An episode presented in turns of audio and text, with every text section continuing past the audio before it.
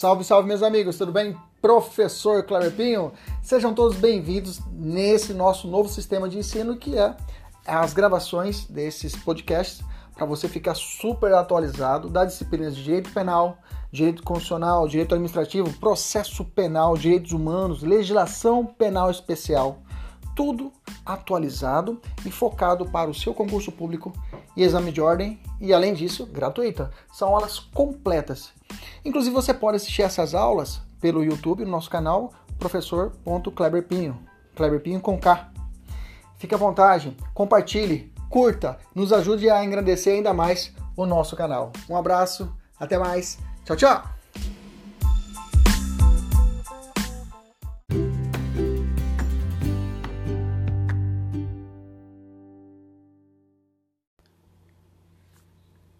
Salve, salve, meus amigos. Professor Kleber Pinho, começando a nossa gravação da nossa aula de Direito Penal, né? Vamos falar hoje sobre tipicidade, uma primeira parte. Já saúdo nossos alunos da mentoria. Vamos lá, então, começar já de imediato. Vamos lá. Salve, salve, meus amigos. Professor, vamos começar a nossa aula de Direito Penal. Vamos tratar de tipicidade. Isso mesmo, tipicidade ou fato típico, né? Não precisamos, é, teremos que ter pelo menos aí duas estabelecidas, uma estrutura muito bem do que é crime para o aluno entender. Além do que é crime, né? Vamos trabalhar toda a árvore do crime. Então o aluno tem que tem que estar muito claro em sua cabeça quando que eu posso estabelecer que aquele fato, aquele fato que você observou na TV, pô, será que aquilo realmente é um crime? Será que aquilo resistiu realmente ao crime? Porque é o seguinte, durante toda a história do direito penal, houve-se um, várias teorias a respeito para estruturar um crime. Então tivemos várias teorias, uma, uma teoria é, é, formal, outra teoria material, até nós chegarmos a uma conclusão de que o, dire... o, o crime, para que exista um crime, é necessário que ele seja analisado de forma fatiada. Né? E até o nome diz fatiado, mas fatiado é feio, pessoal. Direito penal fatiado, né? Não dá como. Então, teoricamente falando, eles estabeleceram que o direito penal, para que dentro do direito penal, quem trouxe isso foi o Hans Wessel, né? Hans Wessel foi o, o, o, o autor do direito penal que trouxe, o doutrinador, melhor dizendo, que trouxe a ideia de que para que exista um crime tem que ser analisado de forma fragmentada, ou melhor dizendo, analítico. Um conceito analítico ou analiticamente o crime. Então temos que estudar de forma analítica o crime, ou seja, fragmentado em partes. Mas quantas partes, professor, para que eu possa entender que realmente existia um crime? É, vamos entender assim. também aqui nesse, também, nesse ponto também tivemos várias teorias. Alguns disseram que para que exista o crime é necessário três partes, outros disseram que eram duas partes, outros disseram até que eram quatro partes. A corrente majoritária que prepondera e o que, nos, que, que é cobrado no analítica, ou seja, a teoria de três fases, né? ou seja, ou alguns chamam de substratos. Né? Para que exista um crime é necessário três substratos, ou seja, tem que existir um fato típico, o fato também tem que ser ilícito e o fato, além de tudo, tem que ser culpável. Então, para que exista um crime, o fato tem que ser típico, ilícito e culpável. Alguns chamam de ilicitude diante de juridicidade também. Entendi, professor. Então, para que exista um crime, é só observar. Se o crime for fato típico, ilícito e culpável, é crime? É, mas não é tão simples assim. Por quê? Porque dentro de cada substrato, de cada elemento, existem uma, diversas ramificações. E o que você tem que saber para resolver qualquer questão da FGV, qualquer concurso da FCC, da CESP, você tem que saber quais são as hipóteses em que haverá a tipicidade, haverá a ilicitude, ocorrerá a culpabilidade e principalmente as hipóteses em que não haverá a, tipicidade, não haverá a ilicitude ou não haverá a culpabilidade. Eles chamam isso de excludentes, né? Quando haverá uma excludente de tipicidade, uma excludente de ilicitude e uma excludente de culpabilidade. Bacana? Feito esse introito, essa introdução, nós já começamos a entender mais ou menos aí como se dá a estrutura do crime. E alguns chamam, alguns teóricos chamam isso de árvore do crime, né? A árvore do crime é a estrutura do crime.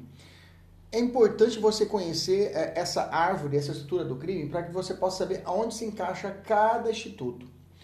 Por exemplo, se alguém falar de um crime que alguém foi obrigado. Até é, ontem assisti, estava terminando a, a meta, né? que eu montando uma, tá, eu normalmente eu vou terminar de madrugada fazendo e coloco um filme no fundo. Eu vou fazendo a meta para me fazer companhia, né?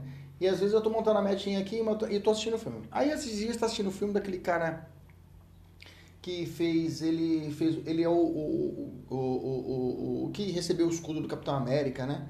Uh, rapaz, ah, esqueci o nome dele lá. Então tem até o Falcão Negro. O Falcão Negro? Eu acho que é o Falcão Negro, né? Gavião Falcão, sei lá, esse cara aí. E aí tem um filme dele que ele é enfermeiro, ele trabalha no hospital, e no hospital chega um, um, um, um criminoso, ele é algemado na, na, no quarto, e quando ele chega no hospital, tem um cara lá dentro, lá, tentando salvar esse cara, e aí acontece que nesse meio, nessa conversa, a esposa dele é sequestrada e ele é obrigado a soltar o sujeito. Veja, a esposa é sequestrada e ele é obrigado a soltar o sujeito, esse criminoso. Depois você assiste o filme. Mas a questão é, quando, a partir do momento que ele, ele recebeu essa ordem do outro criminoso, ó, libera esse criminoso, esse não mata sua esposa, que estava até gestante. Nesse caso, ele age, ele age, mas ele age motivado pelo fato que se ele não fizer isso, alguém ia morrer. Nesse caso, a esposa dele. Mas e ele age. Nesse caso, a, a, o direito penal fala que quando ele faz dessa, quando ele age dessa forma, ele está agindo em coação moral, coação moral irresistível. É uma excludente, mas é uma excludente de culpabilidade. E aí você tem que saber. Aí vão te perguntar, essa excludente, essa coação moral, onde é que está? É excludente de tipicidade, excludente de ilicitude ou excludente de culpabilidade? Você vai ter que saber encaixar. Então, muito importante você ter esse conhecimento topográfico. É muito importante mesmo. Qualquer banca, qualquer banca cobra isso. Ele te dá o fato e te pergunta, esse fato, onde se enquadra? É excludente de ilicitude, tipicidade ou culpabilidade? Então, é importante, o primeiro passo é você saber onde é que se encaixa. E depois entender cada instituto. Bacana? Beleza? No meu material, né, o pessoal da mentoria tá tendo acesso aí ao material. Um abraço pessoal da mentoria, por óbvio, né? Minhas queridas e queridos alunos que estão nos seguindo e estudando. Então eu tenho no primeiro eu fiz eu fiz em quatro quatro quadros, né? Quatro quatro linhas, né? Dividido em três colunas. A excludente de eh, tipicidade, que a gente vê primeiro, depois a gente vê a ilicitude, depois a gente, a gente vê a culpabilidade. O que, que exclui a tipicidade? por consequência, excluirá o crime também. A aplicação do princípio da insignificância, tá? O princípio da insignificância está na, como excludente de tipicidade material, exclui a tipicidade material, nós vamos falar isso depois. A aplicação do princípio da insignificância, né, quando aquele, o bem jurídico ele é insignificante, né, o bem jurídico é insignificante, o direito penal, pelo princípio da lesividade, fala assim, não, vamos cuidar desses bens jurídicos insignificantes, vamos cuidar dos bens jurídicos mais importantes a vida, o patrimônio mais, digamos, o patrimônio que tem maior repercussão, parará, parará, parará. Beleza? Princípio da adequação social. Então, também exclui a tipicidade. Algumas condutas que você vê, mas você fala, mas aquilo ali não seria crime. Dois cidadãos lutando, um vale tudo. Um dá um soco no osso. Ah, cortou a cara do cara. Ah, pô, ali é lesão corporal, professor. Mas tá seguindo regras? É adequado à sociedade? É, então não é crime. Então a adequação social tem essa visão. Outra coação física irresistível, né? Quando a pessoa é obrigada, é diferente da coação moral, porque a coação moral é, já é uma diferença. A coação física exclui a tipicidade, a coação moral vai lá para baixo. Ela exclui a culpabilidade. Essa aqui é uma pegadinha, tá? Pode até anotar. Coação física, já está no quadrinho lá em cima, exclui a tipicidade. E coação moral exclui a culpabilidade. Coação física, professor. É, tem um, filme com o Owen Wilson, o loirinho, tem um areizinho assim, fininho tem um filme que ele tá. Ele com a, com a família dele, numa, na Indonésia parece, coisa assim. E aí tem uma revolução lá, o pessoal quer matar todo mundo lá. E eles estão no meio da jogada. E aí tem um cara que, no momento, ele pega a filha dele com a pistola, ele força a menininha a colocar a revólver na cabeça do pai, ele empurra ela para que ela puxe o gatilho. Isso é uma coação física resistível. Quando a pessoa ela é submetida a uma força assim desmensuradamente maior, e, aí acaba forçando a pessoa a cometer aquele crime.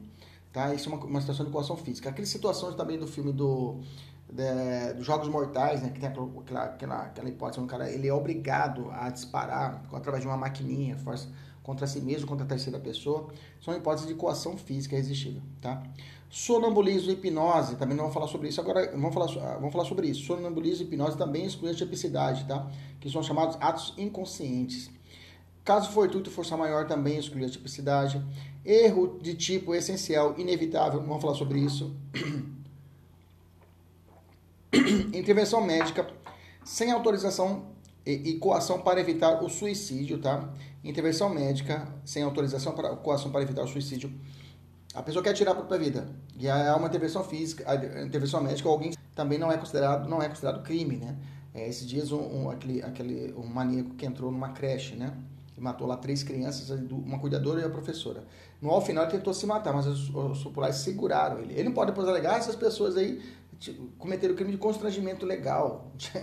Ele podia alegar isso, ó. Eu queria me matar, mas não deixaram me matar. Então é crime. O direito penal fala, não, para evitar suicídio ou para intervenção médica sem a sua autorização é possível e não é crime, tá? Loucura, né, professor? Loucura, loucura mesmo. Crime impossível também é outra hipótese que exclui a tipicidade, tá? Crime impossível também exclui a tipicidade. Discriminantes putativas, né? Vamos falar sobre isso também. Desistência voluntária e arrependimento eficaz, né?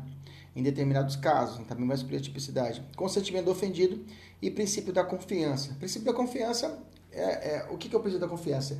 É aquilo que tudo, todos nós, nós acreditamos que o outro vai fazer. Todo mundo acredita que o sujeito ele vai andar na mão, na, na sua mão correta ou vai frear quando tiver o sinal vermelho. Então, é o chamado princípio da confiança. Você confia que a outra pessoa vai fazer aquilo que deve fazer. E quando a pessoa não faz, você confiou, a exclusão de tipicidade é sua, digamos assim. Mas depois eu vou te dar mais exemplos, tá? Mas esse aqui é o cenário do excludente de tipicidade, tá? Professor, é, e legítima defesa? Legítima defesa não exclui a tipicidade, exclui a licitude, tá? Que vou falar agora. Mas, professor, isso é muito fácil. Não é fácil, tá? Porque depois você vai ter que enquadrar a situação e saber onde é que se, se encontra, tá bom? Então, vamos ter, temos que passar. Antes de começar a aula, eu estou fazendo essa construção da teoria do crime. Estou construindo a árvore do crime, tá? Depois a gente vai falar só de tipicidade. Excludente de licitude. Tem as tradicionais, que são os excludentes legais, né? As legais, é, é, estado de necessidade, legítima defesa. É, as legais gerais, estado de necessidade, legítima defesa, estrito cumprimento do dever legal e exercício regular do direito. Essas são as chamadas excludentes de licitudes legais e gerais, tá? Eu tenho também as excludentes específicas, né, que são distribuídas dentro do Código Penal ou até na, em, em leis especiais. Eu tenho, por exemplo, na furto de coisa comum, né, o, o, no furto de coisa comum, lá no artigo 156, né, que é uma hipótese quando a pessoa ela, ela furta a que não excedeu aquilo que não excede a sua cota parte, né? Se eu faço um, um monto uma, um curso preparatório, eu com 50 cadeiras, Ana Miguelini entra com 50 cadeiras, Ana Migueletti entra com 50 cadeiras, né? E aí eu vou e furto 50 cadeiras, eu vou lá e pego as 50 cadeiras do nosso acordo. Eu cometi crime? Não, não cometi crime, eu fui, uh, fui motivado no limite da minha parcela do meu acordo, digamos assim. Então não é crime. Se eu, se eu lá pegar 56 cadeiras, uma cadeira a mais, aí eu cometi crime daquela sexta parte, daquele sexta cadeira que eu excedi, aquela cadeira que eu excedi a minha cota parte, tá? É uma hipótese de excludente de licitude, né?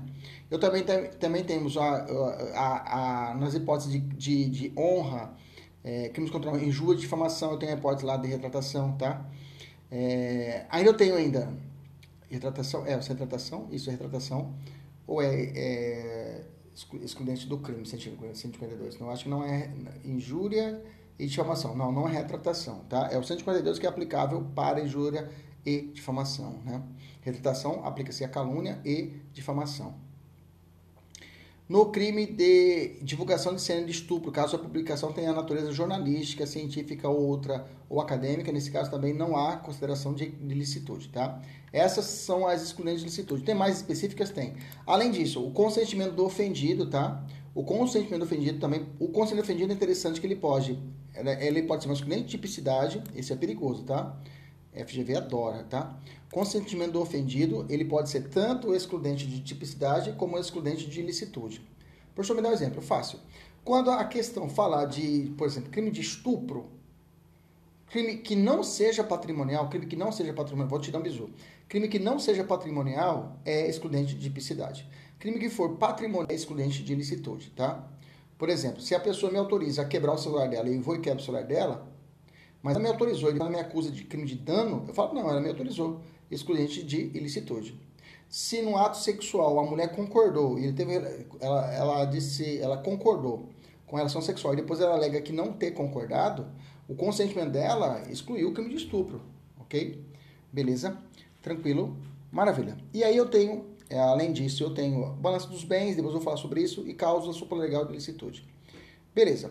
E aí, por fim, eu fecho os, as excludentes de culpabilidade, último quadrinho.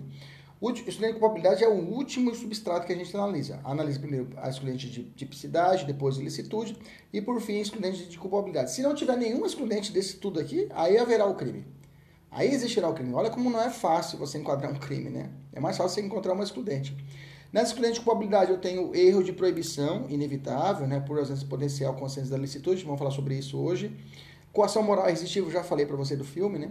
Obediência, hierar, obediência à ordem não manifestamente ilegal, superior e hierárquico, vou deixar falar um dia, na nossa próxima aula, nas próximas aulas. Por ausência de sensibilidade de conduta diversa, menoridade, por ausência de imputabilidade, o menor de idade, né? É excluído de culpabilidade. Doença mental, por ausência de imputabilidade. Desenvolvimento incompleto, ausência de imputabilidade. Legítima defesa provocada da exclusão da culpabilidade. legal essa. Por ausência de exigência de conduta diversa. Legítima defesa provocada por causa legal. É, a gente vai falar sobre isso, né? A pessoa se coloca numa hipótese de legítima defesa. Depois eu vou falar sobre isso. Embriaguez completa e acidental. Agência hierárquica, né? É, acabou repetindo aqui. Bacana, essas são então, essa é a estrutura da árvore do crime. O que, que eu quero de vocês de início agora? Se alguém te perguntar assim, é, é, insignificância, exclui o quê? Tipicidade, ilicitude e culpabilidade. Sem olhar, você tem que saber. Ah, ilicitude, errou, é tipicidade. Entendeu? Então você vai olhar para esse quadrinho aqui e alguém, pede alguém para tomar de você. Sua filha, seu filho, né? seu amigo, sua namorada, seu esposo, sua esposa, sua sogra. Pede para sua sogra, sogra né? Pede para sua sogra. E aí ela pede para sua sogra, você pega esse quadrinho e fala para ela, sogra, pergunta aí para mim. Ela vai falar assim, hum, é, vamos perguntar para você, é, legítima defesa. Aí você fala, excludente de culpabilidade. E dá uma colher de pau. Se você errar, ela dá uma paulada na sua mão. Pronto, você não vai ter certeza que você vai gravar. E deixa sua sogra fazer isso. Tenho certeza que você vai decorar todas essas, esses, esses, essas hipóteses. Então, o primeiro ponto que eu quero de vocês é isso. Vocês conhecerem é, as, as, as os institutos enquadrados nesses três grandes grupos: excludente, tipicidade, licitude e culpabilidade. Bacana. Diante disso, a gente vai começar a falar da primeiro quadrinho lá em cima, que é excludente. Vamos falar primeiro do que é tipicidade, e aí nós vamos desenvolver nosso raciocínio. Bacana? Beleza? Maravilha. Então, quais os elementos Quais são os elementos do fato típico? Quando eu falo fato típico, eu também posso chamar de tipicidade, tá? Mas a tipicidade também é um elemento do fato típico, então às vezes você pode confundir. Porque às vezes eu vou falar fato típico, quais são os elementos fato típico? Vou dizer agora para você. São quatro elementos: conduta, nexo, tipicidade e resultado, tá? Então a tipicidade, ela está dentro do fato típico, mas muitas das vezes a gente chama excludente de tipicidade, né? A gente trata o fato típico como gênero de tipicidade, tá? Então não confunda. Saiba que a tipicidade ela é uma das, ela é um dos elementos do fato típico, tá? Tá? Beleza? Então vamos lá. Então qual é, é então repetindo, para que exista um crime precisam três substratos, três elementos. Qual o primeiro? Tem que ser fato típico ou tipicidade, você entendeu que fato típico também pode ser chamado de tipicidade, ilicitude e culpabilidade. Na verdade, tem que ter ilicitude e culpabilidade. Se não ter essas três situações, não ocorrendo excludentes, existirá o crime. O fato típico é o primeiro, né? Ou tipicidade lato senso, que eu estou dizendo para vocês, né? Porque tipicidade estrito senso é um elemento do fato típico, tá bom? Então, eu tenho o seguinte: são quatro os elementos do fato típico: a conduta, nexo, tipicidade e resultado. Ou seja, dentro do primeiro elemento, primeiro substrato, eu tenho quatro elementos, quatro substratos, quatro os elementos: conduta, nexo, tipicidade e resultado. São quatro requisitos. Vamos dar o primeiro, que é a conduta. Tá? O que é uma conduta criminosa? A gente vê muito isso na TV. O pessoal fala assim: ah, esse sujeito teve uma conduta criminosa. O que é uma conduta criminosa? Conduta é toda é todo comportamento humano. Repetindo, conduta é todo comportamento humano, consciente e voluntário, direcionado a uma ação ou uma omissão, dolosa ou culposa. Repetindo.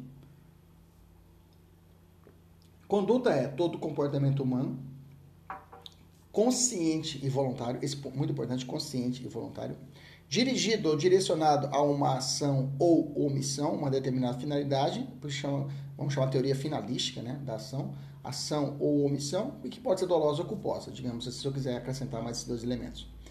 Então, se eu analisar, então, professor, para que exista a conduta, necessariamente tem que ter um, um comportamento humano. Cavalo não tem conduta? Não tem conduta, tem que ser homem. Perfeito. É, tem que ser consciente e voluntário? Isso. Então, deixa eu entender. Então, para que exista um crime, tem que ter fato típico, fato típico, ilícito e culpável. Entendi. No fato típico tem quatro elementos. Isso, quatro elementos. O primeiro deles é a conduta, perfeito? Conduta é todo comportamento humano consciente e voluntário. Professor, e se for um ato inconsciente ou involuntário? Se for inconsciente ou involuntário, não existirá a conduta. Se não existirá a conduta, não existirá o fato típico. Se não existe fato típico, não existirá o quê? Crime. Entendeu a sacada? É um castelo de cartas. Para entender, o crime é um castelo de cartas. Se você tirar um elemento, um ponto, um requisito, vai desmoronando, desmoronando todo o crime em si, a construção. Então, por isso que o examinador quer cobrar de você isso. Se você sabe essa é a exceção, quando é que eu posso puxar que não haverá o crime? O examinador trabalha constantemente com isso, tá? Então, vamos lá. Então, a conduta, se analisar de forma contrária, então se for um ato inconsciente ou involuntário, não existirá conduta, professor. Perfeito. Então, quando que existe um ato inconsciente? Eu te dei o um exemplo lá no início da aula, sonambulismo. O sonambulismo, hipnose ou um desmaio, alguns chamam até uma, uma, crise de, uma crise epilética, a pessoa está em estado de coma, são estados de inconsciência que não podem levar a considerar a pessoa uma situação criminosa. Professor, você falou estado de, de um desmaio, a pessoa está desmaiada, não tem como ter conduta. Entendeu? Não tem como, é um ato inconsciente. Se ela matar alguém, estiver deitada, desmaiada, ou está em coma, entubada com Covid, ela pega o revólver e atira na pessoa. Então não está entubada, digamos assim. Então tá, ela está consciente. Se estiver inconsciente, não tem como existir a conduta. Entendeu?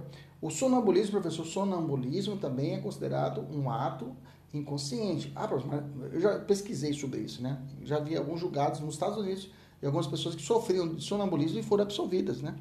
Aí fica uma dica aí, se o maridão ficar enchendo muito saco aí, ficar mexendo com as gatinhas aí, vai lá de manhã cedo, sonâmbula, né? Pega lá uma, uma faca da sua sogra, castra ele lá, pronto, vai dizer que é. Eu não vou ficar dando ideia aqui de manhã cedo, logo dando ideia, professor. Vamos continuar aqui. Atos involuntários. Atos involuntários são outros exemplos. É um ato reflexo. Vamos responder uma questão agora. A gente vai matar essa questão do ato reflexo, tá? O ato reflexo também leva à ausência de conduta. Agora eu explico isso. Coação física irresistível, já dei o exemplo para você, né? A pessoa é dominada por uma força muito forte, uma pessoa muito. E normalmente a prova coloca isso, né? Mariazinha, menina franzina, é dominada por João e ela é forçada a praticar um crime de homicídio. Aí você pronto, coação física irresistível exclui a tipicidade. Bacana? Beleza? Vamos fazer a questão. Vamos lá. Pega, a questão aí. Quem está acompanhando a aula pelo vídeo e não é nosso aluno da mentoria, fique à vontade. Eu vou, eu vou dizer, vou ditar para você a questão e você tenta matar na cabeça, tá? Tenta matar de cabeça aí. É, se quiser conhecer maiores, maiores informações sobre nosso material, sobre nossa mentoria, entre em contato conosco aí pelas redes sociais, tá? Se inscreva aqui no canal, dá uma, se inscreva aqui no canal, dá uma curtida aqui, se inscreva aí, ajuda nós a divulgarmos aí nosso canal. Bacana? Vamos lá. Então a primeira questão vem assim: durante um assalto, a uma instituição bancária, Antônio e Francisco, gerentes do estabelecimento, são feitos reféns. Bacana. Vai cortando, vai fatiando. Tendo ciência da condição deles, de gerentes, e da necessidade de que suas digitais fossem inseridas em determinado sistema para a abertura do cofre. Bacana. Os criminosos colocam a força, veja, pegou a força e botou o dedo de Antônio no local necessário. Ele queria, não queria, colocou a força. Opa, a pessoa foi coagida o quê? Coação física ou moral? Física. Irresistível. Já lembrei, exclui a tipicidade. Aí continua. Você já decorou a tabela do crime, você já pediu para sua sogra tomar para você a tabela do crime, a árvore do crime, ela ficou com uma colher de pau, cada erro ela batia na sua mão, você já decorou, ok? Vamos continuar aqui.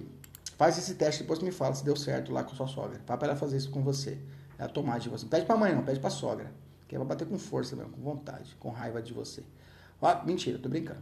Uh, continuando aqui. É, tendo ciência da, da condição de, de, deles de gerentes e da necessidade de suas digitais, para dedo de Antônio no local necessário, abrindo com isso o cofre e subtraindo determinada quantia de dinheiro. Então, Antônio sofreu uma coação física irresistível que excluiu a tipicidade dele. Eu já matei essa parte. Vamos continuar lendo. Além disso, sob ameaça de morte. Opa, ameaça é coação, física ou moral moral. Ameaçar é coação moral. Se eu te ameaçar e obrigar você a fazer alguma coisa que você não quer, coação moral. Bacana? Mas vou continuar. Além disso, sob ameaça de morte da esposa de Francisco, opa! Exigem que este saia do banco levando a sacola do dinheiro juntamente com eles, enquanto apontam uma arma de fogo para os policiais que tentavam efetuar a prisão dos agentes. Analisando os condutos de Antônio e Francisco, com base no conceito tripartido de crime, é correto afirmar que Gente, isso aqui é clássica a questão na FGV, clássica. Coloca duas situações e manda você enquadrar. Duas situações e manda você enquadrar, situações distintas. Vamos lá. Antônio não responderá pelo crime por ausência de tipicidade. Fechou. Né? Antônio foi coagido fisicamente, né?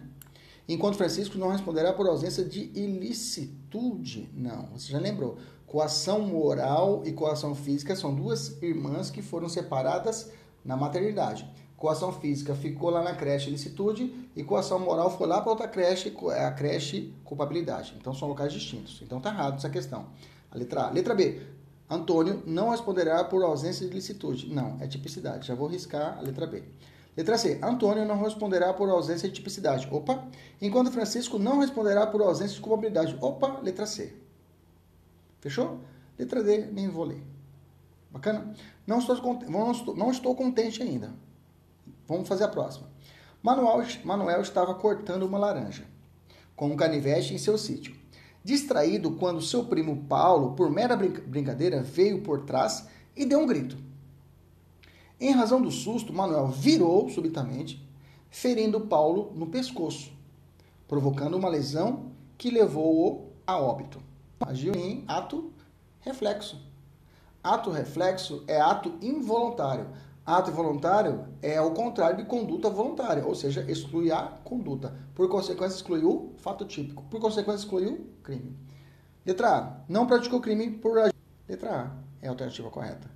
Letra B falar praticou o crime de homicídio culposo, praticou o crime de homicídio doloso. Não. Letra A, a correta. Bacana? Deixa mais uma questãozinha para você resolver. Vamos avançar. Então eu entendi o que é o fato típico, já entendi o primeiro elemento que é a conduta. Mas a conduta, ela tem várias espécies. Eu tenho uma conduta, a conduta pode ser comissiva, omissiva, mista, dolosa, culposa, pré-dolosa ou conduta em erro de tipo. Vamos lá. Esse aqui é outro ponto importante da nossa matéria, tá? A conduta, ela pode ser comissiva ou omissiva. Conduta comissiva é quando ocorre uma ação. Ah, ficou fácil. Quando a pessoa age. E conduta omissiva é quando a pessoa ela não age, é uma inação, uma, uma postura é, é, é inerte, tá? Ah, professor, entendi. Então eu posso dizer que crime doloso é todo crime omissivo, crime comissivo, e crime culposo é todo crime omissivo. Errado. Errado. Primeiro erro do, do aluno é fazer isso. É falar que todo crime omissivo é crime culposo. Errado. O crime omissivo, ele pode ser culposo ou pode ser doloso. Mas como que a pessoa vai agir de forma dolosa, professor, omissiva? Culposa, eu sei, agiu de negligência. É omissivo, culposo. Perfeito. Mas quando ele vai agir de forma omissiva e dolosa? Fácil.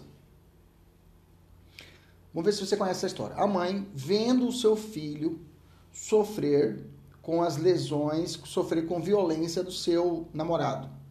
Namorado vereador. Bacana? E ela viu aquilo, mas ela tá como ela, ela, tem um cargo público de 10 mil reais, ela fala, ah, se eu brigar com meu namorado, ele vai terminar comigo, eu vou perder o cargo. Ah, pode deixar bater nesse guri. É meu filho, mas é. E ela deixa o pau cantar. Veja, ela olha e ela fala, ah, pode bater, tô nem aí. Ela tá nem aí. Que se lasca a criança. Por dolo, ela cruza o braço e deixa a criança ser violentada e morrer. Nesse caso, eu tenho um crime, uma conduta omissiva Vai na cabeça dela. Dolosa. Dolosa até eventualmente. Dolosa até eventualmente. Entendemos isso? Porque existe o dolo eventual. Então eu tenho a possibilidade de ser uma conduta omissiva, dolosa? Sim, é possível. Com isso, nós vamos avançar. Com isso, nós vamos avançar. Bacana? E eu tenho. Vamos falar agora da conduta omissiva em particular. A conduta omissiva, meus amores, é muito fácil. Existe, em primeiro ponto, você tem que entender o seguinte, que existem dois grupos de condutas omissivas. Eu tenho a omissiva própria e eu tenho a omissiva imprópria. A, a omissivo impróprio também é chamado de, de crime espúrio, tá? Ou comissivo por omissão, tá? Comissivo por omissão. Então eu tenho omissivo impróprio omissivo próprio. Duas espécies de omissão. A omissivo próprio, tá? É o legislador com o crime, ele traz uma, uma obrigação para a pessoa realizar. Ele traz que a pessoa cumpra uma ação. Uma, um, ele traz ali uma obrigação legal de agir. Não um dever legal, mas sim uma obrigação que ele tem que fazer.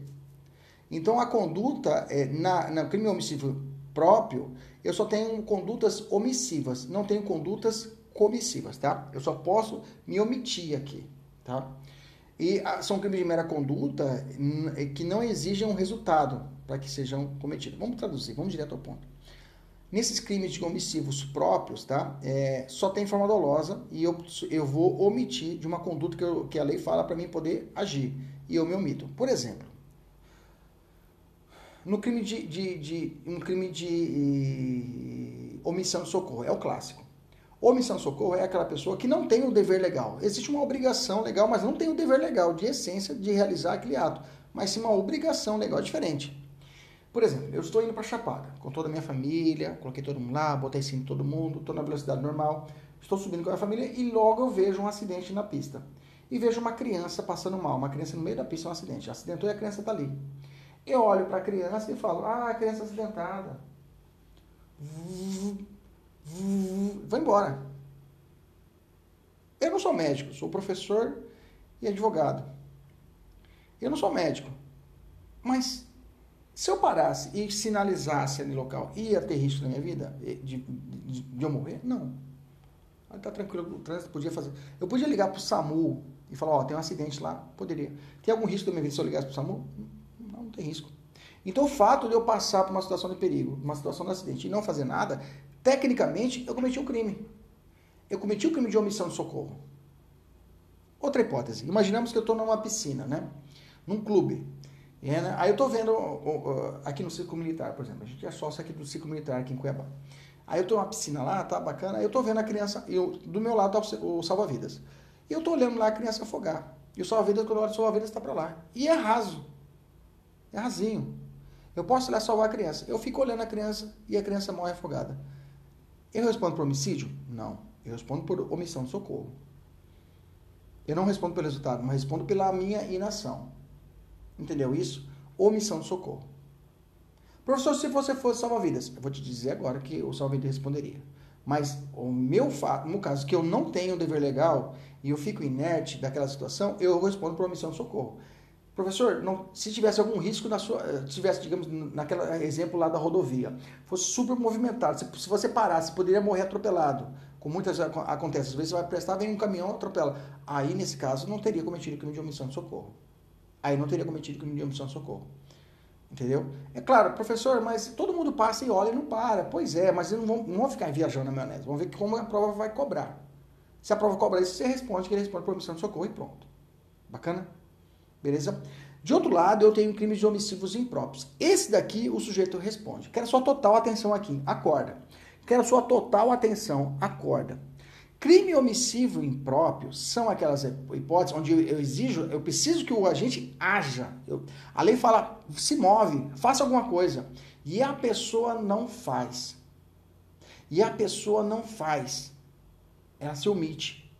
Ela tem dever legal. A lei fala fazer aquilo, a salvar aquela criança. Porque se você não fizer, você vai responder pelo crime e não por omissão de socorro, que é outro crime. Você vai responder pelo crime de omissão. Não. Pela sua omissão, vai responder pelo crime. Se a criança morreu, você morre por você responde por homicídio. É diferente na omissão de socorro.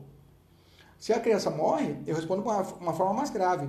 Mas eu fico ali, eu não vou cometer, vou responder homicídio. Agora, quando eu tenho dever legal e eu não ajo, eu posso responder por homicídio doloso até ou culposo. Entendemos isso? E aqui, nessa forma de homicídio, cabe tentativa. No omissivo próprio, que eu falei para vocês da omissão socorro, ali não cabe tentativa. Agora, aqui cabe tentativa. É possível prender a pessoa no meio do caminho. Te dar um exemplo. A mãe querendo matar sua filha. Criança de dois anos. De inanição. Por quê? Tá, a mãe está drogada, está no S de droga, digamos assim. Ou está na fase de, de abstinência, não consegue comprar droga, e a criança chorando de fome. Aconteceu aqui no interior do Mato Grosso, dias atrás, tempos atrás. A criança estava chorando, chorando, chorando. Já, a criança já tinha dois anos. Dois anos não. A criança era bebê, pequeno, chorando, chorando. E ela olhou para a criança e falou: Você vai morrer de fome. Eu vou deixar você morrer. Depois, inclusive, na entrevista, ela falou isso. Ela ia morrer de fome, ia deixar ela chorar. Porque eu falei para ela parar de chorar e ela morrer de fome. Os vizinhos, observando e vindo aquilo, aquela casa realmente era uma casa de, de, de usuários, e aí, no interior do Mato Grosso aqui, e aí ficaram comovidos, viram a criança chorar. Os vizinhos entraram lá, e viram a criança nesse estado, fizeram a prisão em flagrante, né? Porque o cidadão pode prisão, chamaram a polícia. E realmente a criança estava em estado de, de, de, de, de inanição e ia, ia, morrer, a criança ia morrer. Ela respondeu por tentativa de homicídio. Tentativa de homicídio. Foi presa, ela falou assim, não, eu ia matar ela mesmo. Ia morrer de fome. Tentativa de homicídio. Doloso. Na forma omissiva. Bacana? Então, o crime de omissivo impróprio, você tem que ficar atento a isso a pessoa responde pelo resultado, ela pode estar agindo com dolo ou até com culpa. ou até com culpa, e ela responde pelo crime. Bacana? Professor, quais são as hipóteses onde eu tenho que a pessoa tem o dever legal de realizar a conduta? O artigo 13, parágrafo 2 do Código Penal, nos traz essas figuras. Olha só, o parágrafo 2 fala assim: a omissão é penalmente relevante quando o omitente devia e podia agir para evitar o resultado. O dever de agir incube a quem? Quem tem o dever de agir, professor? Quem tenha por lei obrigação de cuidado, proteção ou vigilância. Letra B, de outra forma assumiu a responsabilidade de impedir o resultado. Letra C, que o seu comportamento anterior criou o risco da ocorrência do resultado. Vou explicar para você todas as hipóteses, tá? Gente, coloquei até material isso. É uma questão clássica. Olha como que a banca vai colocar. A banca irá, irá criar alguma hipótese em que a pessoa que tem a obrigação de cuidar, proteger ou vigiar deixa de prestar socorro levando à morte. Nisso, a prova irá dizer que essa pessoa deverá responder por omissão de socorro. A resposta será negativa, pois essas pessoas deverão responder pelo resultado morte, no caso do homicídio. Entendeu? Eu até coloquei aqui para você. Eu falei, é isso. Raio-X é isso que vão fazer, vão cobrar de você. Vai colocar a situação, aí, aí vão te perguntar, ah, vai responder por omissão de socorro, né? Peraí, tem dever legal? Tem. Então, vai responder pelo resultado morte. Professor, quem tem dever legal? Quem são as pessoas? Me dá um exemplo, claro, tá aqui, ó, no material. Quem são as pessoas que devem ficar atento na prova? Olha só. Os pais para os filhos, o cuidador para o idoso, né? O salva-vida para o banhista, o bombeiro para a vítima, o médico plantonista para o paciente, o policial penal para o preso, o delegado para o custodiado na delegacia. Tá aqui, ó. Mais mastigado que isso é a mesma coisa da feijoada para criança, bem mastigadinho. É os exemplos que eu fui colhendo tanto tempo de, de, de preparatório, né? A gente vai juntando e falou, ó, esse aqui é o, é o ponto nevrálgico. Eles vão cobrar esses caras de você. Grifei amarelo no seu material. Essas, essas pessoas. Mas deixa eu subir um pouquinho. Vou te dar um exemplo aqui. Pedrinho, 17 anos. Afoga Marcelinho, 12 anos. Na piscina, enquanto o salva-vidas fica observando o celular e nada faz. Nesse caso, somente Pedrinho será responsabilizado? Pedrinho, 17 anos, mata Marcelinho. Quem matou? A pergunta é: quem matou Marcelinho? Se você pergunta uma pessoa, uma pessoa, situação, vai falar assim: quem matou Marcelinho? Ah, foi Pedrinho. E quem responde pelo crime? Pedrinho. Aí pergunta, segunda pergunta: só ele? Ah, só ele. Não. O salva-vidas que estava mexendo no celular, ele tinha o dever legal de evitar aquele afogamento. Ele estava presente? Estava. Ele estava observando? Não, estava olhando o quê? O celular. Opa, então ele atrai para ele uma conduta o quê? Culposa. O Pedrinho vai responder? Vai. Mas como ele tem 17 anos, ele vai responder por ato infracional análogo ao homicídio doloso, né? Que é outra conversa. Agora, o salva-vidas, ele vai ser atraído para o processo. Ele vai responder pela omissão de socorro. Perdão, falei bobagem, né? Não socorro não, esquece que eu falei, viajei. Eu pensei outra coisa e falei. Ele, o, o, o salve responde pelo homicídio culposo. Só para ver se estão espertos, só para ver se estão acordados aí. Só para ver se vocês estão acordados. Eu falei, essa é pegadinha minha que eu falei aqui. Nada a ver, burrice mesmo.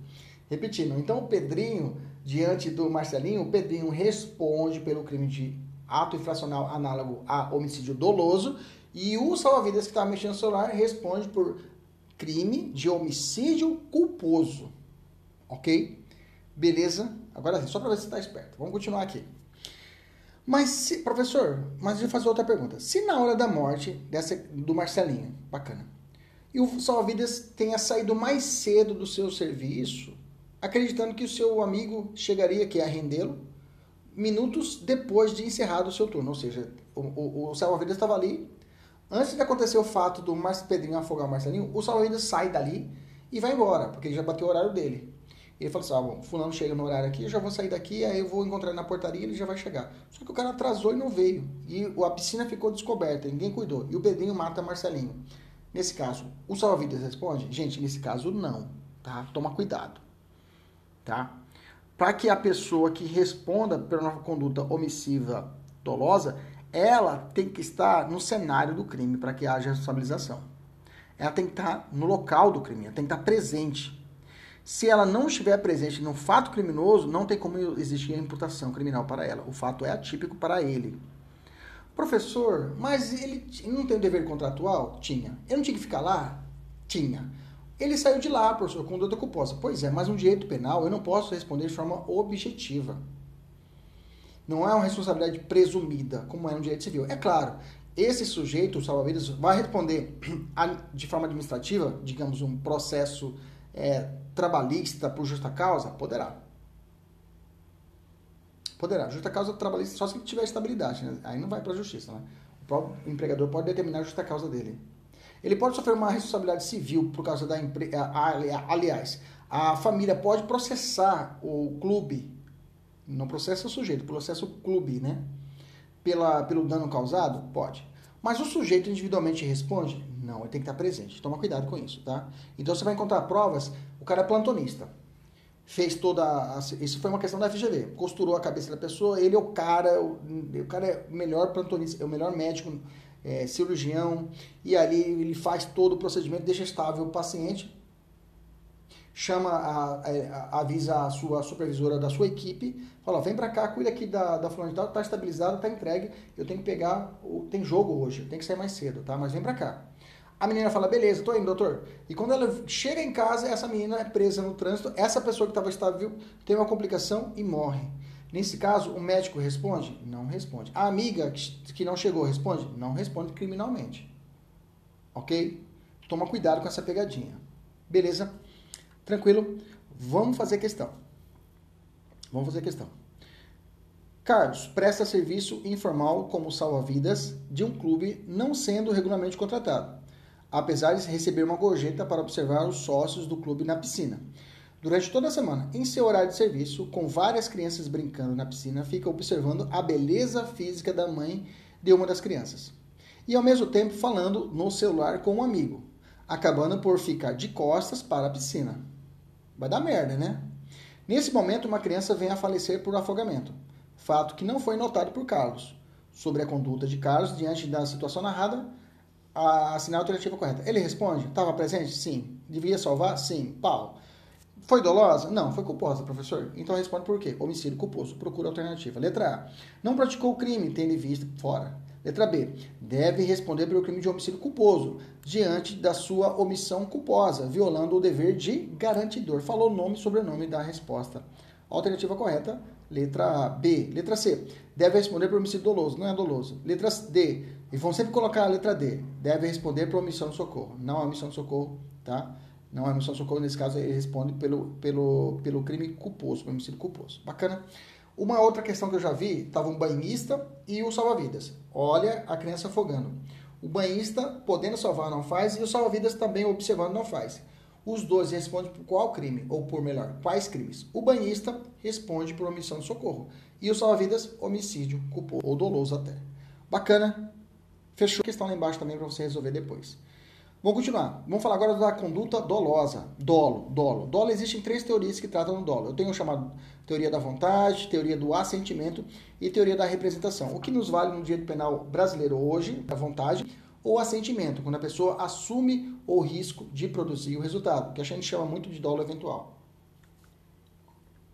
Então, o artigo 18 do Código Penal contempla essas duas teorias. Olha lá de ser o crime doloso quando a gente quis o resultado, é a primeira teoria, a teoria da vontade, ou assumiu o risco de produzi-lo, que é a teoria do assentimento, tá? Então são essas duas teorias que nós temos que ficar atentos na prova. No dolo direto, ele pode ser de primeiro, segundo ou terceiro grau. No dolo direto, né, que a gente fala, no, no, no crime doloso, é, na primeira teoria, quando ele, na teoria da vontade, quando ele quer cometer o crime, eu tenho chamado dolo direto, que pode ser de primeira, segunda ou terceira terceiro grau. Dolo de primeiro grau é aquele, aquele ato da pessoa cometer o crime diretamente para a vítima. Dolo de segundo grau, aqui você fica atento, tá? Dolo de segundo grau, preste atenção. Por exemplo, tem um ônibus e o, e o criminoso quer matar determinada autoridade dentro do ônibus. Ele coloca uma bomba debaixo do banco do ônibus, ok? Onde a pessoa vai sentar. Explode. Dentro do ônibus, lotado. Diga para mim, não é certo que vai morrer mais pessoas? Sim ou não? Sim. Nesse caso, o cara responde por dolo de primeiro grau para a pessoa que quis matar e dolo de segundo grau para as outras pessoas que estão ali em volta. Bacana? Beleza? É o que mais cai em prova, tá? Ou é do dentro do ônibus, dentro do coletivo, dentro do metrô, dentro de uma van, dentro do estado de futebol, dentro do teatro, dentro do cinema. A pessoa colocou a bomba, ela sabe que ela vai explodir, vai matar aquela pessoa e vai matar outras pessoas, é óbvio. Aqui é dolo direto de segundo grau, tá? Para outras pessoas e dolo direto de primeiro grau. Não é dolo eventual. Dolo eventual é quando ele assume uma probabilidade de cometer o risco. Vai acontecer, pode ser que aconteça de matar mais alguém. Aqui não, aqui é certo, parceiro. Se colocar uma bomba debaixo, não vai dizer, ah, eu acho que vai morrer alguém. Não, não tem acho, não. Vai morrer. Vai ter gente que vai sofrer lesões ali. Bacana? Então tá fora, então qualquer pensamento disso. Dolo terceiro grau, dolo terceiro grau seria explodiu uma bomba dentro do cinema e dentro do cinema tem uma mulher gestante. Aquela criança no ventre seria de terceiro grau, tá? É uma teoria bem capitaneada por Rogério Sanches, tá? Ainda não temos ainda julgados quanto a isso. Não tem mais, não é o Rogério Sanches que trata disso, teve outros doutrinadores, mas ele fala muito bem no livro dele, o Rogério Sanches trata muito bem nesse exemplo. Bacana, tranquilo. Dolo indireto, vou deixar uma questão para vocês resolverem aqui, que é uma questão de dolo, para vocês resolverem. Deixa eu falar do dolo indireto. O dolo indireto, ou também ele pode ser também chamado dolo indeterminado, ele pode se dar duas espécies. É o dolo alternativo, que é pouco cobrado em prova. Dolo alternativo quando a gente, ou ele, ele fala penal sujeito. Para mim, tanto faz. Já o dolo eventual é que nos interessa. Dolo eventual é quando a pessoa ela não quer, olha só, ela não quer o resultado, mas ela assume o risco de produzir. Na sua cabeça fala assim: eu não quero matar ninguém, mas se eu matar alguém, que se lasque. Eu não estou nem aí ela, ela, é, esse dólar eventual ele é parente íntimo da culpa consciente. Porque na culpa a pessoa fala eu não quero, mas, e também não desejo o resultado. Não quero e não aceito o resultado. Já no dólar ele fala eu quero, é, eu não quero o resultado, mas eu assumo o risco de produzir. Até tem um macete. Na culpa consciente ele fala assim, eu não quero cometer resultado e também não desejo. E se acontece, fala, ah, cara, ferrou, puta que pariu, não queria que isso acontecesse e aconteceu. No dólar eventual, ele fala assim, ele não quer resultado, não deseja, mas ele assume. Ele fala assim, cara, se acontecer, que se lasque. Eu não tô nem aí. Eu não tô nem aí. Que se lasque. Para você identificar isso na prova, a prova tem que ser muito cuidadosa. Ela tem que trazer os indícios muito claros para você conseguir responder. Senão você não consegue matar a diferença e gerando uma, uma situação de, de, é, de nulidade da questão, né? Você poder reclamar nulidade da questão. O que, que eu fiz? Eu fiz para você aqui uns exemplos, três exemplos para você identificar o dolo eventual. Olha o primeiro exemplo. O agente arremessa um saco de entulho de, do décimo andar de seu apartamento. Essa é a conduta dele. Visando acertar a caçamba que se encontra na rua. Essa é a finalidade dele. Entretanto, o agente prevê, ele pensa na cabeça, que pode atingir o pedestre que passa no local. Consciência de possibilidade de produzir um resultado, mas mesmo assim não deixa de agir e pratica o arremesso assumindo o risco de produzir resultado que realmente ocorre matando o pedestre. Nesse caso, a relação à morte do pedestre houve um dolo eventual. Então, meus amigos, pensa comigo, está no décimo andar, eu moro aqui no condomínio, eu moro no térreo, né? Um prédio. Imagina se o cara no décimo andar ele vai jogar um saco de lixo tá? Um saco, né? De entulho, de cimento, sei lá, de cima querendo acertar a caçamba. Alguém grita para ele: Amor, você tá louco? Ele fala assim: Não, não vai dar nada não. Eu vou acertar lá. Se Deus quiser, vai acontecer. Mas se também acertar alguém, ah, não dá nada. E ele joga. E acerta a pessoa e mata. Dólar eventual. Dólar eventual. A prova tem que ser mais detalhes. Dizer, vai ter que detalhar, falar que alguém avisou ele. E ele falou assim: Não, só tem corintiano que passa aqui embaixo. Quero matar um logo. Se morrer também, não tem problema dolo eventual. Outro exemplo, o agente, para matar seu inimigo, é a finalidade, efetua vários disparos de arma de fogo, prevendo que, além do desafeto, poderia também atingir a terceira pessoa. Mesmo assim, ele assume o risco de produzir resultado e efetua disparos acertando seu inimigo. Dolo direto, primeiro grau, e terceiro grau, dolo eventual. Traficante, respondendo a tiros ao policial que está entrando na comunidade. Ele vê todo mundo passando na rua ele vê o policial. Ele fala assim, ele pensa, se eu atirar aqui, é perigoso eu acertar o policial e acertar outras pessoas. Ele fala, foda-se, tô nem aí. Eu não quero acertar nenhum cidadão, mas se algum, algum membro, algum da comunidade, mas se acertar também, se lasque. Ele atira tá, tá, tá, e acerta ali. Nesse caso, para o, para o policial, ele tem um dólar direto e para os outros um dólar eventual. Ele assumiu o risco de produzir resultado para os outros. Professor, qual a diferença então lá do, do, do, do dólar direto de segundo grau? A diferença do dólar eventual? É que aqui pode ser que ele acerte outras pessoas. No dólar segundo grau, é se ele pegar uma granada e ver o policial no meio de 30 pessoas, ele fala assim, vou jogar lá. Aí nesse caso aqui é dolo direto, segundo grau, não tem dolo eventual. Aqui ele sabe que vai acertar vai matar mais pessoas normal. Agora com fuzil pode ser que certo ou não, mas ele assume esse risco. Então por isso que eu chamo dolo eventual nesse caso. Bacana? Último exemplo, imagine é, é, um fazendeiro colecionador de armas de fogo que treina tiro a, a tira alvo em sua propriedade. Certo dia ele decide atirar com um fuzil de longo alcance, né? um, um, um FAL, 762.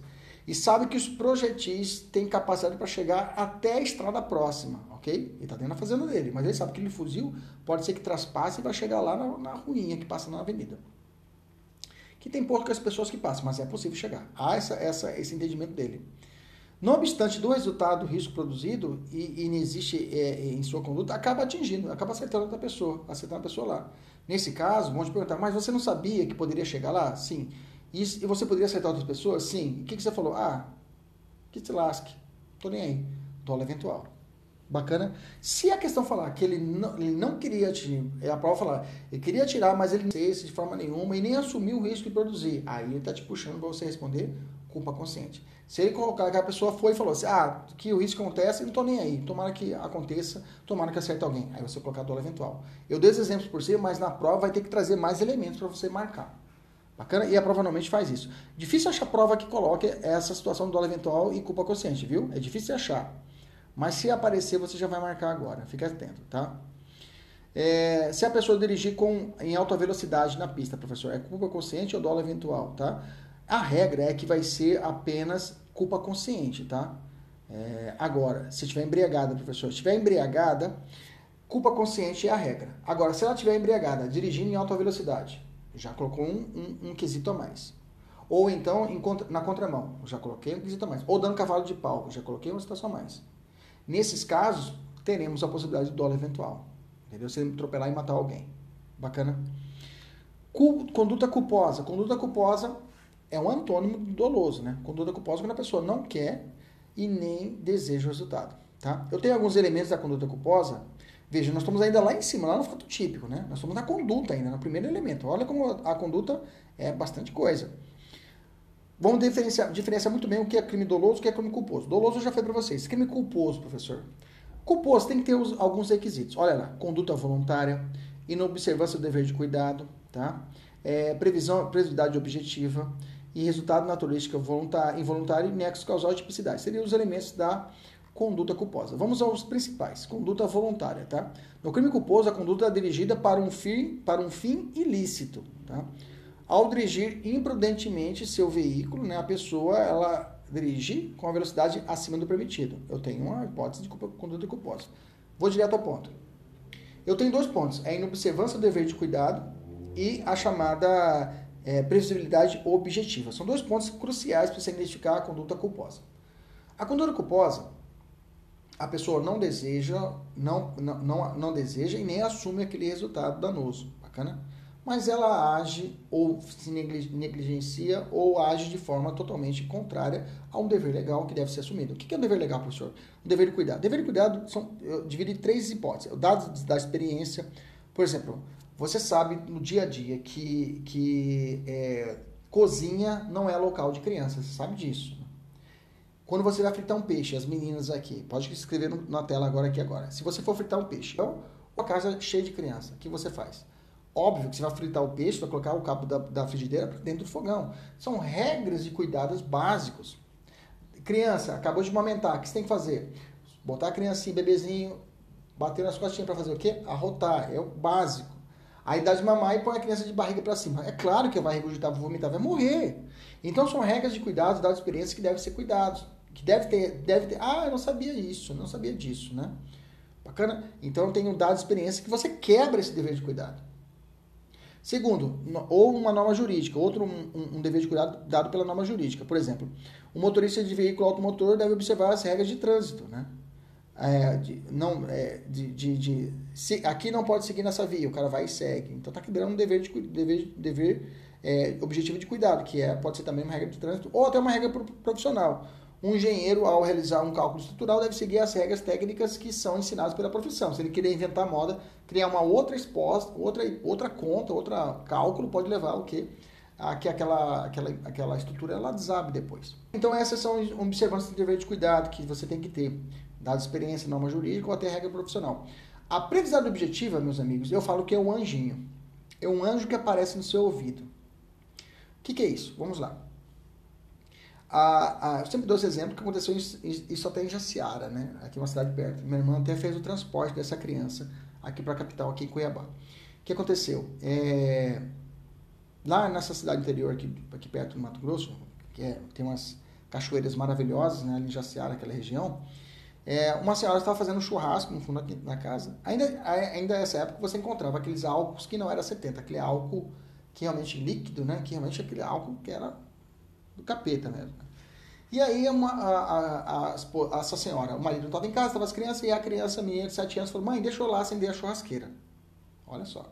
E a mãe já tinha colocado o início do, do, do foguinho lá na churrasqueira. A mãe foi, deu a garrafa de álcool para a criança. Olha só. E falou para a criança, cuidado, viu? Meu filho, 7 anos, você fala para a criança, cuidado.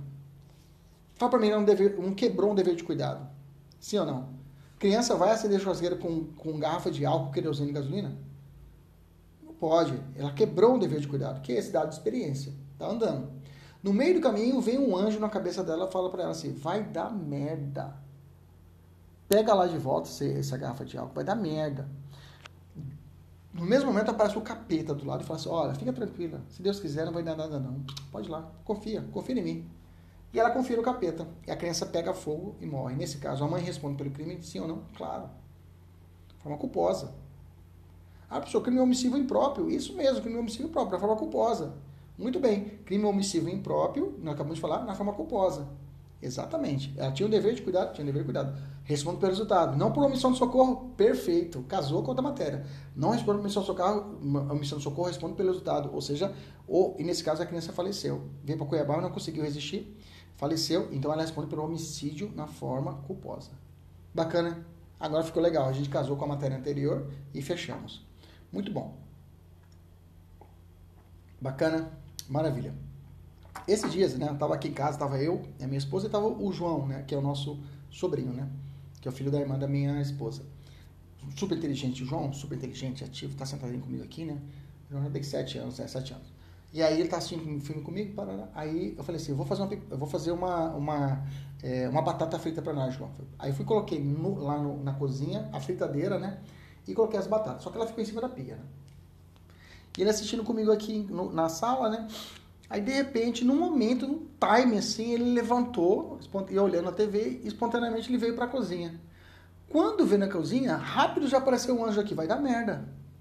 Corre lá que ele pode puxar para ver se está pronta a, a, fritadeira e vai cair em cima dele, vai queimar. Na hora eu levantei. Claro, eu sou ligado, pô, atendi o, o meu. Quando o capeta falou, não vai dar nada, eu falei, vai se lascar, eu vou lá agora. Na hora eu atendi meu anjo da guarda, eu falei, lá, João, sai daí. Cozinha não é lugar de criança, vem pra cá. Na hora. Tem que ficar, criança tem que ser rápido. Quem é mãe está assistindo essa, esse vídeo sabe que tem que ser rápido. Professor, então, eu, toda vez que eu descuidar, eu vou responder pelo resultado morte, veja, tem que ter o requisito. Tem que ter dever cuidado e a previsibilidade objetiva. Dever e cuidado é quando eu relaxei. Vão me perguntar no, no, no... Ah, vem cá, você deixou a criança lá na cozinha? Você não estava tomando conta? Ah, tava. Por que você deixou lá? Ah, deixei, pensei que não ia acontecer nada. Pera lá. E pela perícia, a fritadeira estava na ponta da... Você sabe, podia acontecer? Poderia acontecer. Mas pau. Investigação vai desenrolar e vou acabar sendo responsabilizado. Vai acabar sendo responsabilizado. Bacana, fechou? Quais são as modalidades de culpa? Eu tenho a imprudência, negligência e imperícia. São três modalidades de culpa, tá? Toma cuidado aqui. Imprudência é quando a pessoa age. Limite de velocidade ou ultrapassa esse limite. Bacana. Negligência é quando eu deixo de agir, quando há uma inação. O salva-vidas que estava mexendo no celular fica paradinho olhando ou olhando as meninas e deixa a criança morrer afogada. Omissão culposa pela negligência. Imperícia, toma cuidado. Imperícia é, um, é a mais perigosa de todas, porque a imperícia, a questão vai dizer que o sujeito se a questão fala o seguinte, que ele é um neurocirurgião renomado, conhecido mundialmente, e acabou esquecendo uma gase no cérebro do sujeito, sei lá, um pedacinho lá, um plástico, fechou e o sujeito morreu depois. Nesse caso, ele era perito para realizar aquele ato, então não responde pela perícia, mas por ter deixado a gase, ele responde pela negligência e não pela imperícia. Então, se a questão fala para você que o cara é é, é, ele é, sei lá, Ele, ele é o clínico geral. E está cabeça super, hiper, mega complexa, que necessitava uma residência, uma especialização naquela área, e ele assim age, aí eu tenho perícia. O sujeito não é perito para isso. Mesma coisa eu estar pegar um caminhão para dirigir. Eu não tenho perícia para dirigir um caminhão. Não tenho habilitação para tirar dirigir caminhão. Ok? Professor, pode acontecer que a pessoa responda por mais de uma modalidade? Sim. Pode ser que o cara em alta velocidade, 80 km, querendo chegar ao horário no, no, horário no serviço, ele ultrapassa, ele, velocidade além do permitido, ele dirigindo de forma além do permitido, dirigindo de, além do permitido, 80 km, uma via que era 30, uma criança passa na faixa de pedestre, ele tenta frear, mas ele tinha que consertar o freio, não consertou, foi negligente com o freio, atropela e mata a criança, e como vai perceber, acabei de dar um exemplo de que houve imprudência na alta velocidade, negligência, porque não tinha conceito dos freios do, do veículo, e imperícia pelo fato que ele não tinha habilitação por estar vencida. Nisso, o que vai acarretar? Um aumento maior da sua dosagem da pena. Bacana? Beleza? Eu tenho hipótese chamada de culpa consciente e culpa inconsciente, tá? A culpa consciente é a culpa mais é a culpa padrão que a gente conhece, tá? É a culpa que a gente é, que a gente conhece que é padrão. A culpa inconsciente é quando a gente pratica conduta e não prevê resultado, não, é, nem mesmo representa a sua possibilidade, não tem consciência do perigo gerado, tá? Embora não tenha sido previsto pelo agente, tá? O resultado deve ser previsivelmente para um homem médio. Exemplo de uma culpa inconsciente, que é difícil de acontecer, mas acontece, é indivíduo que atinge involuntariamente a pessoa que passava pela rua porque atirou um objeto pela janela por acreditar que ninguém passaria naquele horário, naquele momento, tá? Vamos fazer um aqui. Wilson, competente professor de uma autoescola, guia seu carro por uma avenida à beira-mar. No banco do carona está sua noiva, Ivana. No meio do percurso, Wilson e Ivana começam a discutir. A moça reclama da alta velocidade impedida. Assustada, Ivana grita com Wilson, dizendo que ele, se ele continuasse naquela velocidade, poderia facilmente, facilmente perder o controle do carro e atropelar alguém. Wilson, por sua vez, responde que Ivana deveria deixar de ser medrosa e que nada aconteceria, pois sua profissão era ensinar os outros a dirigir. Ninguém poderia ser mais competente do que ele na conduta do veículo. Bacana? Todavia, ao fazer uma curva, o automóvel derrapa na areia trazida para o asfalto por conta dos eventos do litoral, por conta dos ventos do litoral. O carro fica desgovernado e acaba ocorrendo o atropelamento de uma pessoa que passava pelo local. A vítima do, atropelamento falece instantaneamente. Wilson e Ivana sofrem pequenas escoriações. Cumpre destacar que a perícia feita no local constatou excesso de velocidade nesse sentido. Com base no caso narrado, é correto afirmar que, em relação à vítima do atropelamento, Wilson agiu com a letra A de cara, dolo direto, letra B, dolo eventual. Veja, professor, e aí? Você, onde que está o núcleo da resposta para você matar a questão? Está aqui. Wilson, por sua vez, responde a Ivana que deveria ser medrosa e que nada aconteceria por seu, sua profissão era de ensinar os outros. E ninguém poderia ser mais competente que ele na condução. Ele disse dele.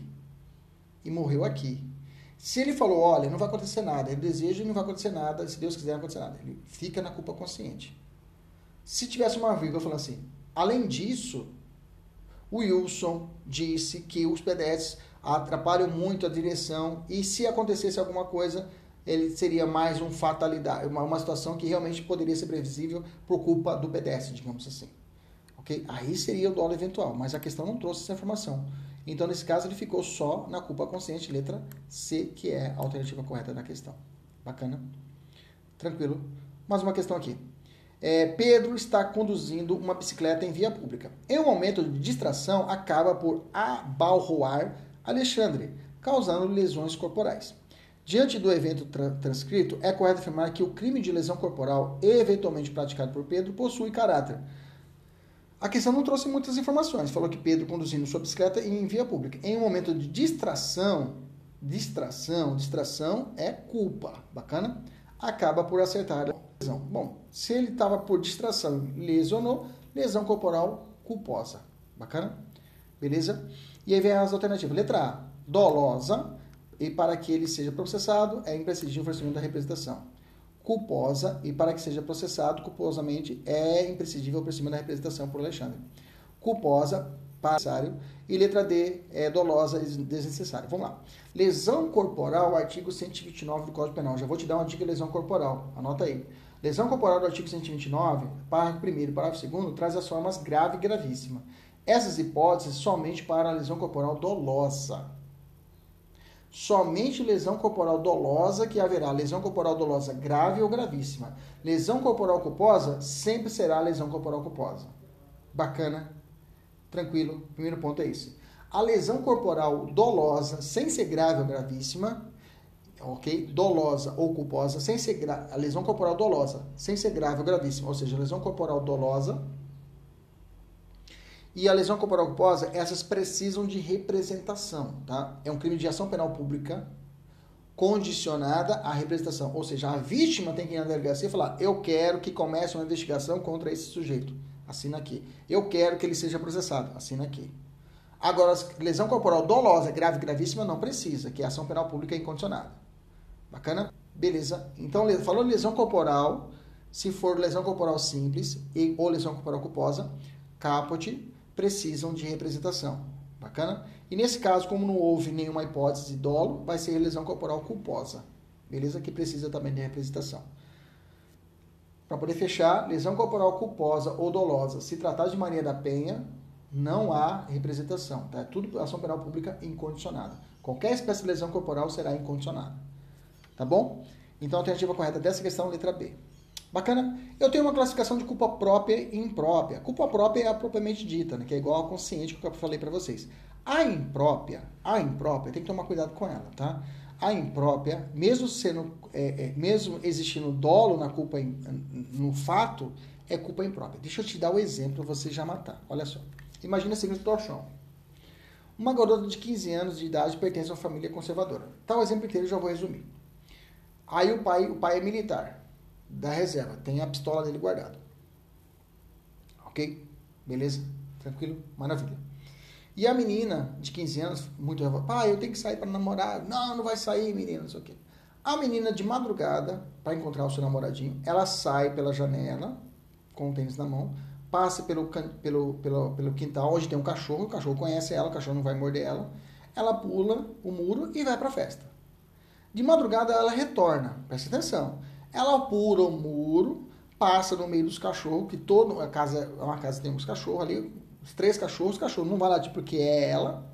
Ela entra na casa. O pai olha de madrugada, vê o barulho, pega a pistola, vai observar quem é. Ele vê a silhueta de uma, uma pessoa pequena e franzina. Bacana? Pensa comigo, de madrugada, silhueta pequena e franzina. A minha filha é pequena e franzina. Os cachorros não latiram. Ah, deve ser minha filha. Filha, é você? Ah, sou eu, pai. Veja. Tranquilo? Era possível dele evitar qualquer situação criminosa. Era possível ele evitar um acidente, não era isso? Não era possível? Beleza. Só que, ele, só que não. Ele pega a pistola e vê a silhueta no meio do, da silhueta e atira. Pá, e acerta e derruba ela. Quando ele percebe, é a filha dele. Essa é chamada culpa, culpa imprópria, tá? É a chamada culpa imprópria. Nesses casos, nesse caso, ele vai responder na forma, do, na forma culposa do crime, tá? Se exclui o dolo, mas esse caso, o erro, houve um erro de tipo, né? Essencial, e nesse caso era evitável. Se era evitável, ele responde, nesse caso, ele responde pela forma culposa, tá?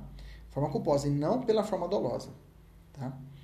É, o parágrafo 20, parágrafo 1 fala assim: é isento de pena quem, por erro plenamente justificável, pelas circunstâncias supõe, né, é, situação de fato que existiria, tornaria a ação legítima. Não há isenção de pena quando o erro deriva de culpa e o fato é punível por crime culposo. Nesse caso, existe homicídio culposo. Nesse caso, ele vai responder pela culpa, por esse fato que, para ele, ele estava agindo em legítima defesa, estava agindo, era uma discriminante para ele putativa. Tá? Ele, é, é, é, ele, ele, pensando que a pessoa ia entrar na casa dele, um, criminoso, ele foi e atirou. Tá? Então, para ele, na cabeça dele, estava agindo legítima defesa da família dele, legítima defesa própria. Foi melhor atirar no cara lá, ele estava com o negócio na mão, atirei pensando que era. É chamada de discriminante putativa. Veja, ele atirou com vontade, atirou com dolo. Só que nesse caso, ele vai por culpa. entendeu? Ele atira com dolo, mas responde por culpa. É comum esse tipo de questão na prova? É mais difícil de acontecer essa culpa imprópria, mas se cair, você fique atento, tá? É a única hipótese que é possível crime culposo, tentativa de crime culposo, tá? Beleza? Tranquilo? Maravilha. Vamos fazer uma FGV aqui. Pedro limpava sua arma de fogo devidamente registrada em seu nome, que mantinha no interior da sua residência. Sem adotar os cuidados necessários, inclusive o de desmuniciá-la, acaba acidentalmente por disparar, vindo atingir seu vizinho Júlio e a esposa deste. Maria, Maria, Júlio, Ma, é, Maria. Júlio falece em razão da lesão causada pelo projetil e Maria sofreu lesão corporal e, debilita, e debilidade permanente de membro. Preocupado com a, sua, com a sua situação jurídica, Pedro procura, para, na condição de advogado, orientá-lo acerca das consequências do seu comportamento. Na oportunidade, considerando a situação narrada, você deve, deverá esclarecer sob o ponto de vista técnico que ele poderá vir responsabilizado pelos crimes de. Vamos lá. Então, nesse caso, eu estava limpando a arma, né? E aí ele acabou o quê? Sem tomar os cuidados necessários, já, tem, já estou falando de culpa aqui, já estou falando de culpa, né? Inclusive desmuniciado, e acidentalmente dispara, vindo atingir o vizinho e a esposa. Júlio faleceu e a vizinha teve uma lesão corporal, lesão corporal e debilidade permanente de membros. Gente, acabei de falar, lesão corporal, nesse caso, é culposa, não tem essa gradação. Lesão corporal culposa é lesão corporal culposa. Bacana? Tranquilo? Morreu, então homicídio culposo. Eu tenho homicídio culposo e lesão corporal culposa.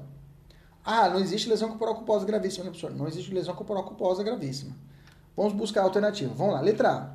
Homicídio culposo, bacana. Lesão corporal culposa e disparo de arma de fogo. Hum, disparo de arma de fogo, professor? Disparo de arma de fogo só seria utilizado se não tivesse um resultado mais grave. Disparo de arma de fogo é com o cara atira para cima, pau, atira para frente, pau, atira para comemorar o time dele atirar para cima. A partir do momento que ele tem outro objetivo e causou uma lesão, uma situação mais grave, aplica esse crime e não esse daqui, o disparo de arma de fogo. Então, por isso que eu tiro a disparo de arma de fogo. Disparo de fogo só quando ele está sozinho. Se ele tiver com mais outro crime, esse outro crime engole ele, tá? Que ele é um subsidiário, tipo penal subsidiário. Então, tá, tá fora a letra A. Letra B. O homicídio culposo e lesão corporal grave. Lesão corporal grave, lembra, só se for dolosa, dolosa. Aqui não é o caso, então tá fora. Questão letra C. Homicídio culposo, lesão corporal culposa em concurso material. Homicídio culposo e lesão corporal culposa em concurso formal. Professor, ferrou. E agora? Qual a diferença de lesão corporal culposa em concurso material e concurso formal? Fácil. Fácil. Está no artigo 70 o crime formal. Vou explicar para você. Toda vez, toda vez que o sujeito, em uma tacada só, em uma tacada só, em uma única ação, causar dois ou mais resultados é concurso formal. Só você decorar. Em uma tacada só, ele causar dois ou mais resultados é concurso formal. Nesse caso, não foi só um tiro e causou dois resultados? Concurso formal. Alternativa correta, letra D de dado. Bacana. Tranquilo. Questão boa, né? Pré-doloso, professor, o que é pré-doloso? Pré-doloso é quando eu tenho um dolo, um dolo antecedente e na segunda ação uma culpa. Então eu tenho dolo no antecedente e culpa no consequente. Lesão corporal culposa, lesão corporal culposa é qualificada pelo resultado morte. Roubo qualificado pelo resultado morte. Então eu tenho um dolo. Ah, o, o, roubo pode ser culposo ou pode ser doloso, né? O latrocínio. Essa é a diferença. O latrocínio tem uma exceção, que eu posso. Ele pode é, matar dolo no morte e dolo no, no, na, no, no, no, no roubo, né? Ou posso ter dolo na morte, ok, dolo não, no roubo e culpa na morte, tá? Eu posso ter o latrocínio também, pode ser dessa forma. Mas o, a regra do prédio doloso é dolo no antecedente e culpa no consciente. Exemplo clássico, tortura qualificada pelo resultado morte. É um exemplo. Ele tem dolo na tortura e culpa na morte. Lesão corporal qualificada pela morte. Lesão corporal dolosa e culpa e resultado morte culposo. Eu tenho um crime doloso, ok? E aí eu entro na teoria do, do erro, tá? A teoria do erro do, do crime, teoria do erro, né? Eu tenho as formas de erro, tudinho. É, eu vou fazer o seguinte, eu vou segurar a aula agora e vou deixar a teoria do erro para a gente falar numa outra aula, porque eu não quero, porque a teoria do erro tem muita coisa para a gente trabalhar, beleza? Então vou encerrar aqui essa aula, tá? Os alunos, aí depois eu vou continuar dessa parte, a gente continua dessa parte aqui, a partir da teoria conduta do erro do tipo, para frente, para a gente fazer uma aula só para ela, para não ficar muito cansativo. Beleza? tranquilo. Até a próxima. Tchau, tchau.